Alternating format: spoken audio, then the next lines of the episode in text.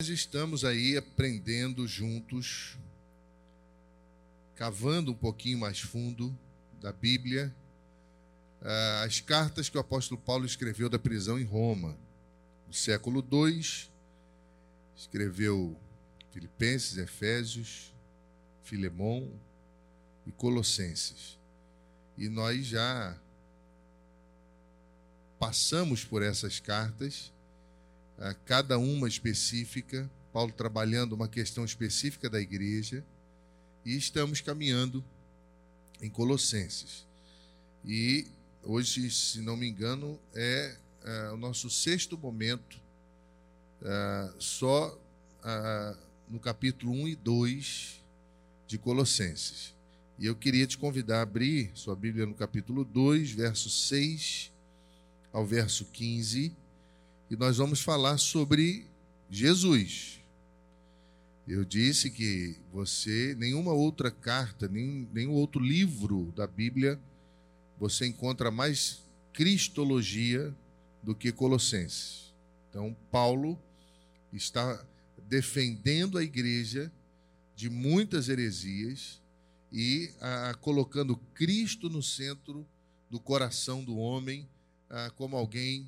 uh, enviado por Deus para abençoar a igreja.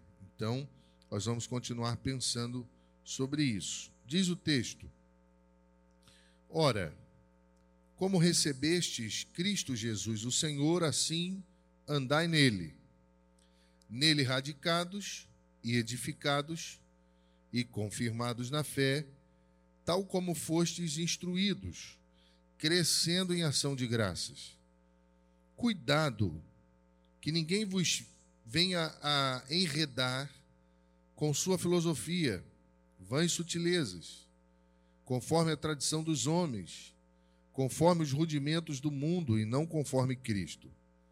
Porquanto nele habita corporalmente toda a plenitude da divindade. Também nele estáis aperfeiçoados. Ele é o cabeça de todo principado e potestade. Nele também fostes circuncidados, não por intermédio de mãos, mas no, no despojamento do corpo, da carne, que é a circuncisão de Cristo. Tendo sido sepultados juntamente com ele no batismo, no qual igualmente fostes ressuscitados mediante a fé no poder de Deus, que o ressuscitou dentre os mortos. E a vós outros, que estáveis mortos pelas vossas transgressões e pela incircuncisão da vossa carne, vos deu vida juntamente com ele, perdoando todos os nossos delitos, tendo cancelado o escrito de dívida que era contra nós e que constava de ordenanças o qual nos era prejudicial, removeu-o inteiramente, encravando-o na cruz, e despojando os principados e as potestades, publicamente os expôs ao desprezo, triunfando deles na cruz. Até aí. Jesus Cristo é o Senhor. Você pode dizer comigo? Jesus Cristo é o Senhor. Quando Paulo está falando a esta igreja, ele possivelmente nunca se encontrou com esta igreja pessoalmente. Ele envia carta pelo seu pastor, pelo pastor da igreja, que foi buscar ajuda, que foi buscar instrução, que havia sido aluno de Paulo, para questões novas que estavam surgindo ah, no arraial da igreja na cidade de Colosso. Heresias muitas, gnosticismo, misticismo e um grupo que se dizia detentor da que eles poderiam mudar a vida das pessoas e que as pessoas não precisavam mais daquele comportamento cristão, porque intelectualmente eles conseguiam chegar a Deus. E Paulo vai combater isso. Paulo vai defender a igreja e não existe em defesa uh, melhor para qualquer igreja que não seja Cristo. E ele, até o verso de número 5, você não vê nenhuma exortação, capítulo 1, ele vai dar graças, ele vai orar por eles, ele vai falar da excelência de Cristo, da obra de Cristo, ele vai falar da sua missão ministerial, ele vai ah, colocar o seu interesse em favor dessa igreja e vai trabalhar essa questão intelectual com muito cuidado, mas focando o coração deles. Só que a partir do verso 6, ele dá uma ordem à igreja. Ele diz: vocês precisam andar nele, como recebeste a Cristo, Senhor, andai nele. Ele disse: visto que Jesus foi entregue a vós como Cristo e Senhor, continuem vivendo esse fato de Cristo ser o vosso Senhor. Ou seja, diante dos conflitos da vida, normalmente as heresias tendem a tirar Cristo do centro do nosso coração, tendem a tirar Cristo do centro da igreja, tendem a tirar Cristo do centro do propósito, do centro da sua vida. E Paulo está trabalhando com a igreja dizendo: olha, aquilo que vocês já aprenderam, aquilo que vocês já receberam, vivam dessa maneira. Não passem a viver de outra forma, porque isso é prejudicial. E o verso 7 se você está com a sua Bíblia aberta aí, ele vai apresentar três figuras que ah, vão trazer verdades no contexto da igreja em Colosso e para nós como igreja hoje. Ele vai dizer: nele radicados, edificados, confirmados na fé, tal como fostes instruídos, crescendo em ação de graças. Nele radicados, pretérito perfeito vai indicar uma experiência do passado que não muda. E é interessante que ele usa a figura de uma árvore enraizada, que quanto mais tempo ela fica na terra, mais forte a sua raiz se torna. E a semelhança dessa árvore, o cristão que foi plantado por Cristo, também, quanto mais permanece, mais fortalecido está. É por isso que a Bíblia diz: aquele que perseverar até o fim será salvo. É por isso que a Bíblia vai falar sobre constância o tempo todo. É por isso que a Bíblia vai trabalhar essas questões. E Paulo, de maneira muito sábia, ele uh, vai dizer à igreja que existem coisas que não podem mudar. Então, quando a igreja está enraizada em Cristo, ela se torna mais forte. Ela vive experiências, o vento sopra, balança para lá e para cá. Tem até uma música, né? O vento sopra, ele balança para lá e para cá, mas eu não caio não e não saio do lugar. Vou roubar o lugar do David. Meus irmãos, a vida cristã é uma vida de balanço o tempo todo. Porque o inimigo das nossas almas não dorme. O inimigo de nossas almas, ele todo dia nos acusa diante de Deus. Todo dia, diz a Bíblia. Você sabia disso? Que Satanás vai diante de Deus todo dia e acusa você? Todo dia. A vida cristã é uma guerra de verdades contra mentiras, pseudo-verdades. E Paulo vai dizer a essa igreja que ah, existem experiências na vida que não podem mudar. Que quanto mais firmes nós ficamos, mais fortes as nossas raízes.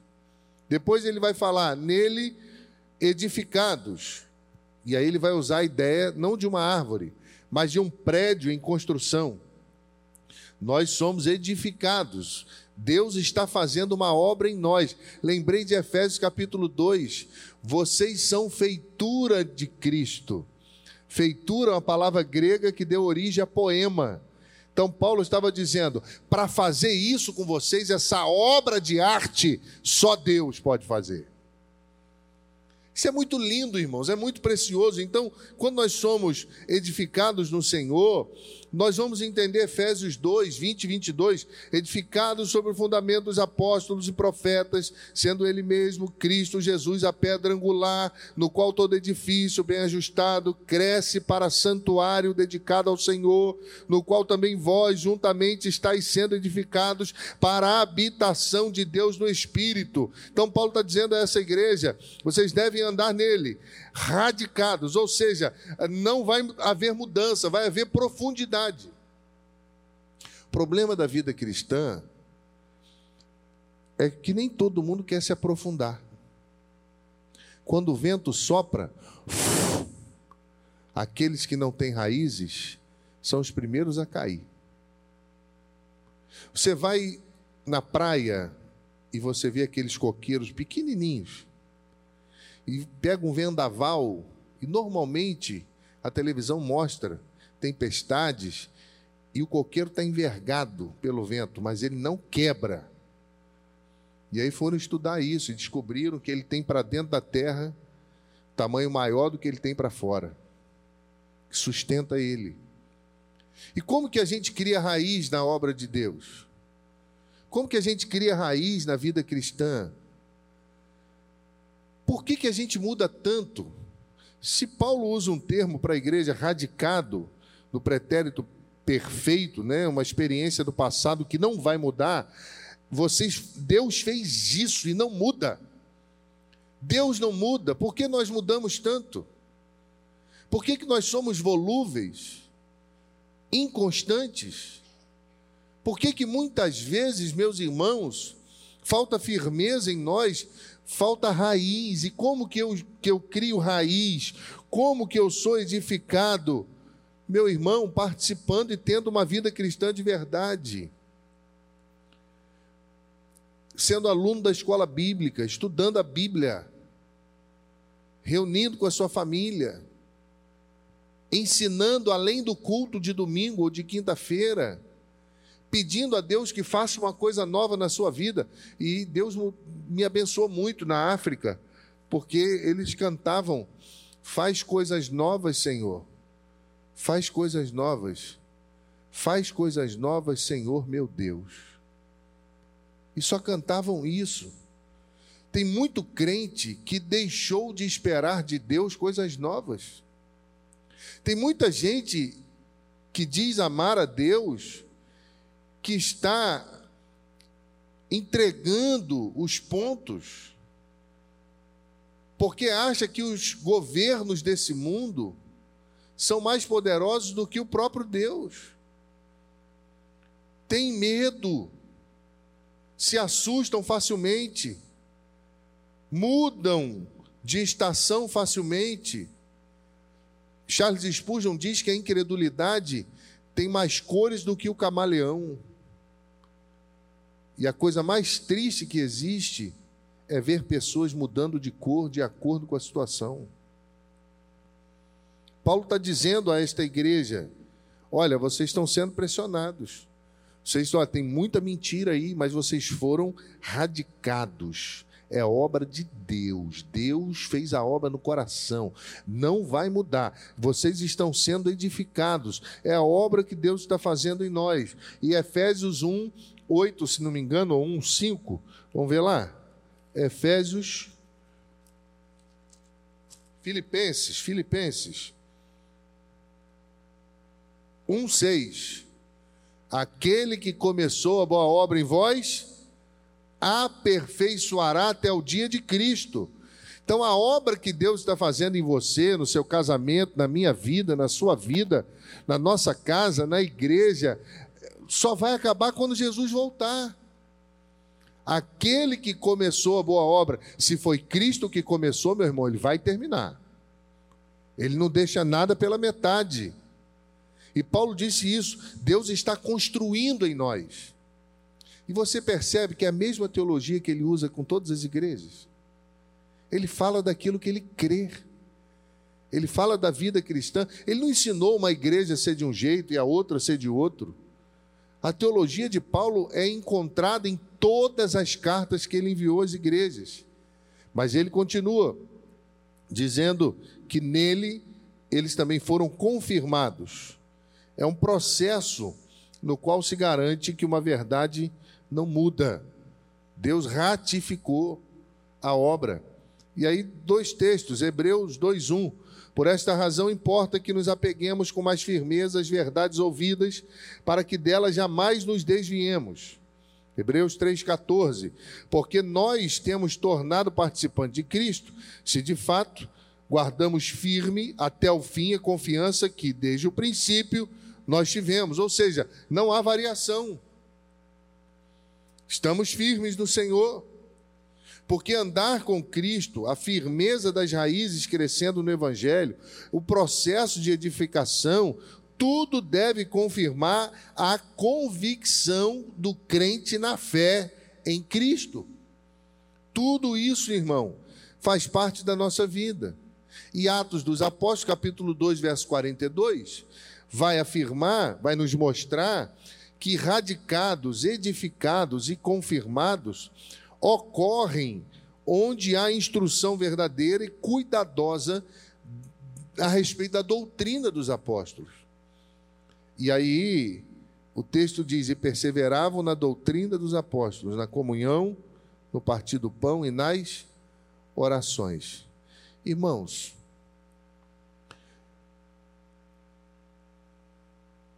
seja sincero, a gente precisa melhorar muito.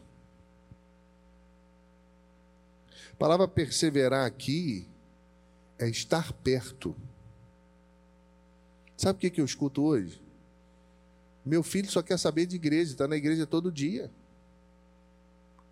Não, eu estou na igreja todo dia fazendo as coisas, eu fico ouvindo pais falando isso, fico pensando aonde que eles estão com a cabeça.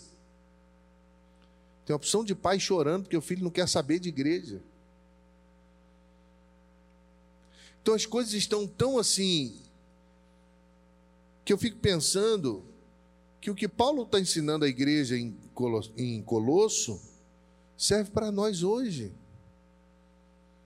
Você está perto da doutrina? Vou te perguntar, você é aluno da escola bíblica dominical? Você sabia que a igreja investe, pessoas investem todo domingo para estar tá aqui compartilhando a Bíblia? Seu filho vem para o PIB Kids? Ah, não vem porque o pai não vem. Vida cristã não é vir sentar aí, receber de Deus, ou aleluia, hoje eu vim receber. Te ensinaram tudo errado, porque culto não é receber, culto é dar.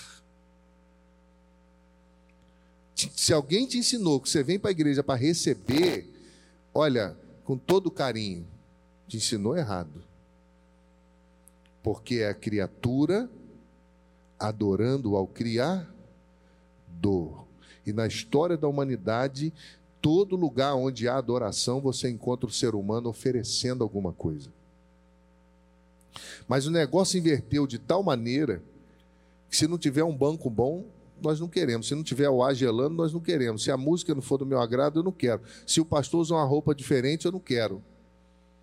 Porque nós achamos que a igreja, que nós somos seus empregados. E isso é uma vergonha. Nós somos servos de Deus, que organizamos e fazemos a obra junto com vocês. Então, Paulo está dizendo a essa igreja: olha, vocês estão sendo bombardeados, mas permaneçam, andem nele. Andem nele. Nesse tempo, irmão, de cansaço, quantos professores poderiam estar ajudando na escola bíblica da igreja, no PIB Kids?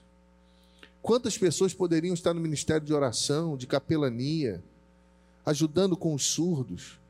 Servindo em algum, em algum momento. Fiquei feliz porque eu convoquei a igreja, a equipe para lavar banheiro, e foi a maior equipe do congresso aqui de música. Foi a maior equipe. E muitas pessoas falaram para mim, pastor, tem que pagar alguém para fazer, porque o povo não vem ajudar, não. Eu falei, vem, em nome de Jesus, nem que eu lave sozinho, mas eu não pago ninguém. É um desaforo ter que pagar alguém para fazer alguma coisa na igreja. E, irmãos, fui surpreendido. os irmãos com uma alegria, limpando, lavando, e deram um show. Não foi, irmãos? Deram um show. Fiquei assim, orgulhoso, feliz, porque o que falta é direcionamento. Tem muita gente que às vezes não faz nada porque você não chama para fazer, porque você não direciona, porque disposição tem. Gente tem. O que que Jetro falou para Moisés? Foi visitar Moisés, viu Moisés trabalhando sozinho, todo mundo no sol o dia todo. Ele falou assim: Você está maluco, você vai matar esse povo e vai morrer. Foi isso que Jetro falou para Moisés? Foi.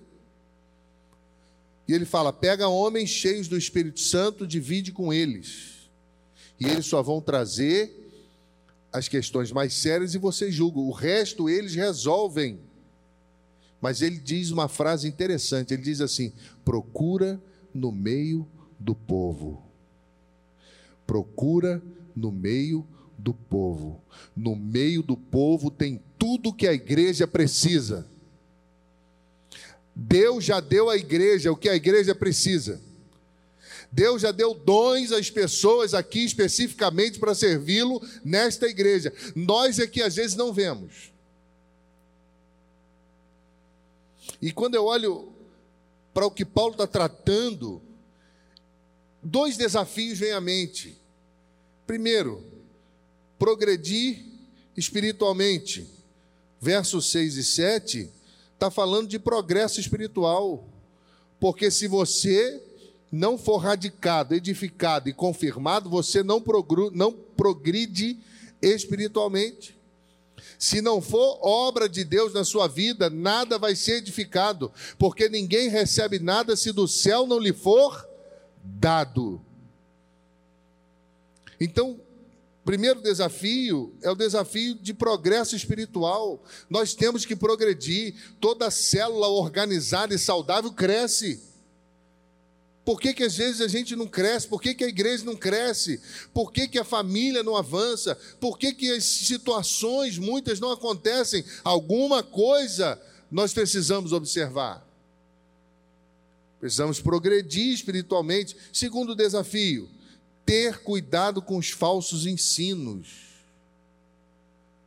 Irmão, a igreja de Jesus sempre precisou defender-se de heresias. A partir do século II da era cristã, já nasce apologética. Porque no século I, a igreja conviveu com muitas heresias, mas era tudo muito novo. Só que começaram a tornar o caldo demais. E aí falaram: peraí, tem alguma coisa errada. E surge a apologética para defender a fé. E se você for pegar a história da igreja, em cada século Deus levantou um homem fiel para defender a doutrina, a igreja e a Jesus Cristo. Ele não precisa de defesa. Mas Deus levanta em nome da fé para que a igreja avance. E aí culmina em Santo Agostinho, que vai sistematizar a defesa de fé e dele vão surgir as universidades cristãs. Harvard, John Harvard, pastor. Surgiu, era uma faculdade de teologia, hoje já não é mais. No início, era a Bíblia na mão dele, na estátua dele, lá no centro do campus. Eu fui lá, Deus me deu essa graça, eu vi. Só que agora mudaram. Agora não é mais a Bíblia que nutre a vida, agora são os conflitos. E do lado assim tem um bandeirão de negócio confuso aí, de homem e mulher, e uma situação terrível. Então, quando a gente fala de falso ensino, a gente precisa cuidar. E Charles Spurgeon tem uma frase também que eu acho interessante. Ele diz: O povo até aceita um mau pregador e uma heresia, desde que o culto acabe antes do meio-dia. E tem tanta gente engolindo tanta porcaria, tem tanta gente submetendo-se há tanta coisa que nem chega perto do que é evangelho. Tanta gente ferida, tantos problemas, tanta gente é, marcada pela dor por causa dos falsos ensinos. E se você está com a sua Bíblia aberta, olha o verso 8, que ele vai apontar uma coisa interessante: cuidado, que ninguém vos venha enredar com sua filosofia e vãs sutilezas, conforme a tradição dos homens. Lembra que existiam homens que se diziam detentores do poder e da sabedoria, que queriam entrar no arraial da igreja. Paulo está dizendo: cuidado, a igreja de Jesus precisa ter cuidado. O tempo todo, cuidado para que ninguém vos venha enredar com filosofia, sutileza, conforme a tradição dos homens, conforme os rudimentos do mundo, e não segundo a Cristo. O falso ensino ameaça a construção. O, val, o falso ensino, essa obra que Deus está operando em nós, ameaça. E o falso ensino também corta as raízes das árvores. O falso ensino mata pessoas.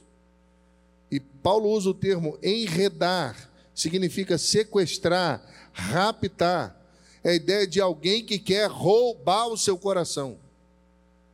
Alguém que quer ludibriar a sua consciência. Meu irmão, o falso ensino transforma a revelação em especulação e transforma o mandamento de Deus em tradição humana. Tem gente que segue mais uma tradição do que a própria Bíblia. Ah, a gente sempre fez assim, mas peraí, o que, que a Bíblia diz que é para fazer? Se você sempre fez assim e está de acordo com o que a Bíblia manda fazer, continue fazendo. Mas se você sempre fez assim e você descobrir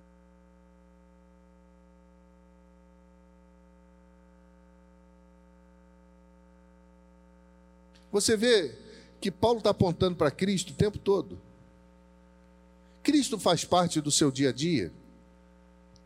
Cristo faz parte das suas decisões.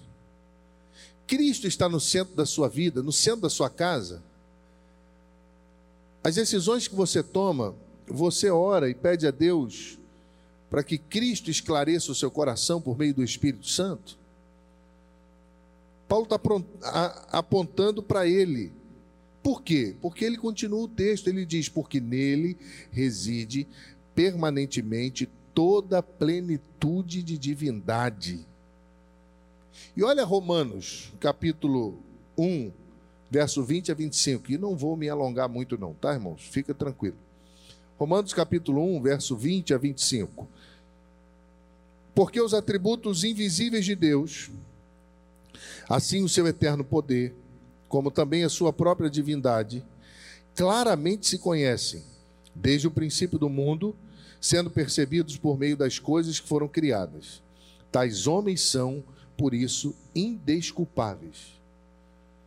Porquanto, tendo conhecimento de Deus, não glorificaram como Deus, nem lhe deram graças, antes se tornaram nulos em seus próprios raciocínios, obscurecendo-lhes o coração insensato. Qual o pecado que não tem perdão? Está aqui, ó. É esse aqui, a rejeição de Cristo.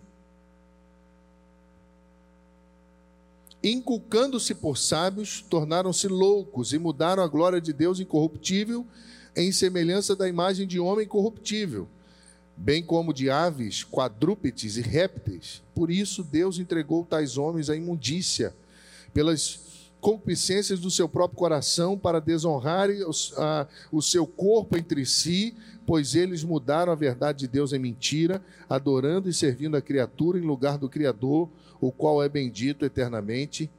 Amém. Se Cristo não for o centro da sua vida, você vai viver isso aqui. E Cristo vai te entregar a você mesmo. Olha que negócio sério. Mas só que ele diz algo aqui também interessante que eu quero pontuar com você sem ser pesado. Mas eu preciso dizer. Ele diz que Cristo removeu toda a dívida. Você já deveu alguém? Eu já. é ruim pra caramba, não é? Você tem que pagar, você não dorme, você fica mal, você às vezes tem que cortar caminho porque tem vergonha. Isso tudo acontece. Eu já passei por isso, uma situação difícil. Graças a Deus, Deus me abençoou. Imagina que se você deve alguém algum um valor que você não, não tem condição de pagar. E aí Jesus foi lá e pagou tudo. É isso que Paulo está dizendo. Cristo removeu a dívida. Olha o verso 14 aí da sua Bíblia. Tendo cancelado o escrito de dívida que era contra nós e que constava de ordenanças, o qual nos era prejudicial, removeu inteiramente, encravando na cruz. Aleluia! Ele diz que Cristo é, pagou essa dívida. O escrito de dívida foi cancelado. É uma palavra grega exalepsas. É uma palavra grega interessante, significa apagar, remover, queimar, inutilizar uma acusação ou uma dívida.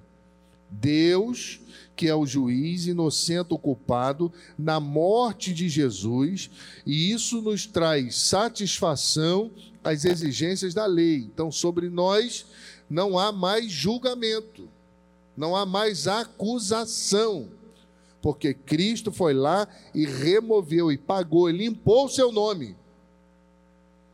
Isso é maravilhoso. Paulo vai dizer que a igreja precisa considerar essa maravilhosa verdade que Cristo tomou sobre si todas as acusações. Aquilo que acusavam você agora está sobre Cristo. Porque ele foi lá e resolveu o seu problema. Resolveu o meu problema. Nos libertou e nos lavou com seu sangue carmesim. E é isso que Paulo está fazendo a igreja entender: que Cristo obedece e cumpre as obrigações, resolvendo tudo. 1 Coríntios 9, 21. Aos sem lei, como se eu mesmo fosse, não estando sem lei para com Deus, mas debaixo da lei de Cristo, para ganhar os que vivem fora do regime da lei. E se você for ler o verso 15, ele vai destacar então a vitória de Jesus sobre os inimigos. Despojando os principados e as potestades, publicamente expôs ao desprezo, triunfando deles na cruz. Jesus na cruz triunfou contra o pecado. Olha que negócio que às vezes não entra na nossa cabeça. O ápice de Deus foi a cruz. E meu querido, mudou alguma coisa aí. Quando ele usa é, esse termo, despojou, menos, um termo grego, desarmou, derrotou, neutralizou. Então, olha que interessante. Enquanto os hereges em Colosso apresentavam uma salvação mística, intelectual especulativa em busca de benefícios com poderes espirituais, Paulo combate reafirmando as verdades do Evangelho. Jesus foi lá e arrebentou eles tirou a arma, tirou tudo, eles não têm mais poder sobre a igreja. E aí Paulo vai defender, né? Cristo incorpora toda a realidade divina, ele é superior a todo poder real ou inventado, a perfeição está na união com Cristo. Enxertados em Cristo, temos o benefício da morte e da, e da ressurreição, e pela vitória de Jesus, nós vivemos libertos da culpa porque alguém foi lá e pagou a nossa dívida. E eu quero fechar dizendo a você que a igreja vive no campo minado. A vida cristã é andar em campos minados. Existem perigos no caminho. As heresias são grandes perigos para a igreja, para a família as heresias causam muito estrago. O que, que a gente tem que fazer? Olhar para Jesus. Qual foi a ordem de Paulo? Andai nele. É por isso que a gente precisa orar mais. Senhor, qual é a tua vontade? Por isso que nós precisamos, não obstante a tudo que o nosso coração revela de segurança ou insegurança, nós precisamos buscar no Senhor o direcionamento. Por quê? Porque Ele está construindo uma obra, está fazendo uma obra em nós. E a gente não pode deixar de olhar para Ele. E quero encerrar lendo Efésios 4, 14 e 15, para que não mais sejamos como meninos, agitados de um lado para o outro e levados ao redor por todo o vento de doutrina, pela artimanha dos homens, pela astúcia com que induzem ao erro. Mas seguindo a verdade em amor, cresçamos em tudo naquele que é a cabeça, Cristo. Que texto lindo, irmãos. Olha como é que clareia a nossa compreensão. Leia o livro de Colossenses. Leia a Bíblia toda, né? Porque é inadmissível um, um crente que não leu a Bíblia toda, pelo menos uma vez na vida. Inadmissível. A gente precisa conhecer Jesus. Examinar as Escrituras, porque julgaste ter nelas a vida eterna. São, elas que testificam de mim. Quem falou isso? Jesus Cristo. Então eu quero orar com você. Que às vezes o vento vem tão forte. E volta e meia, irmãos, eu tenho que tirar dúvidas de membros da igreja. Eu fico feliz quando me procuram. Pastor, ouvi isso aqui, o que, que é isso? Eu vou lá e faço um documento e falo: não, isso está errado, o certo é isso aqui. Pastor, isso aqui. Não, isso é bom. Bebe dessa fonte aí que é boa. Fico feliz. Mas tem tantos ventos soprando, tantas situações acontecendo, e nós não podemos, nós não podemos, é, como meninos, sermos agitados de um lado para o outro. A gente, quando é Deus que nos movimenta, é maravilhoso. Mas quando o movimento vem da artimanha dos homens, é destruidor. Porque a heresia, ela destrói os edifícios e ela corta as raízes. Então, que o Senhor gere em nós profundidade. Invista mais na sua vida espiritual. Quanto vale a sua vida espiritual? Invista mais. Leia mais, ouça mais mensagens, participe de mais estudos. Se inscreva hoje na escola bíblica dominical. Traga o seu filho hoje. Porque tudo isso faz parte da nossa caminhada e é necessário porque os ventos do inferno nunca param de soprar. E a igreja precisa de Cristo. Que Deus te abençoe.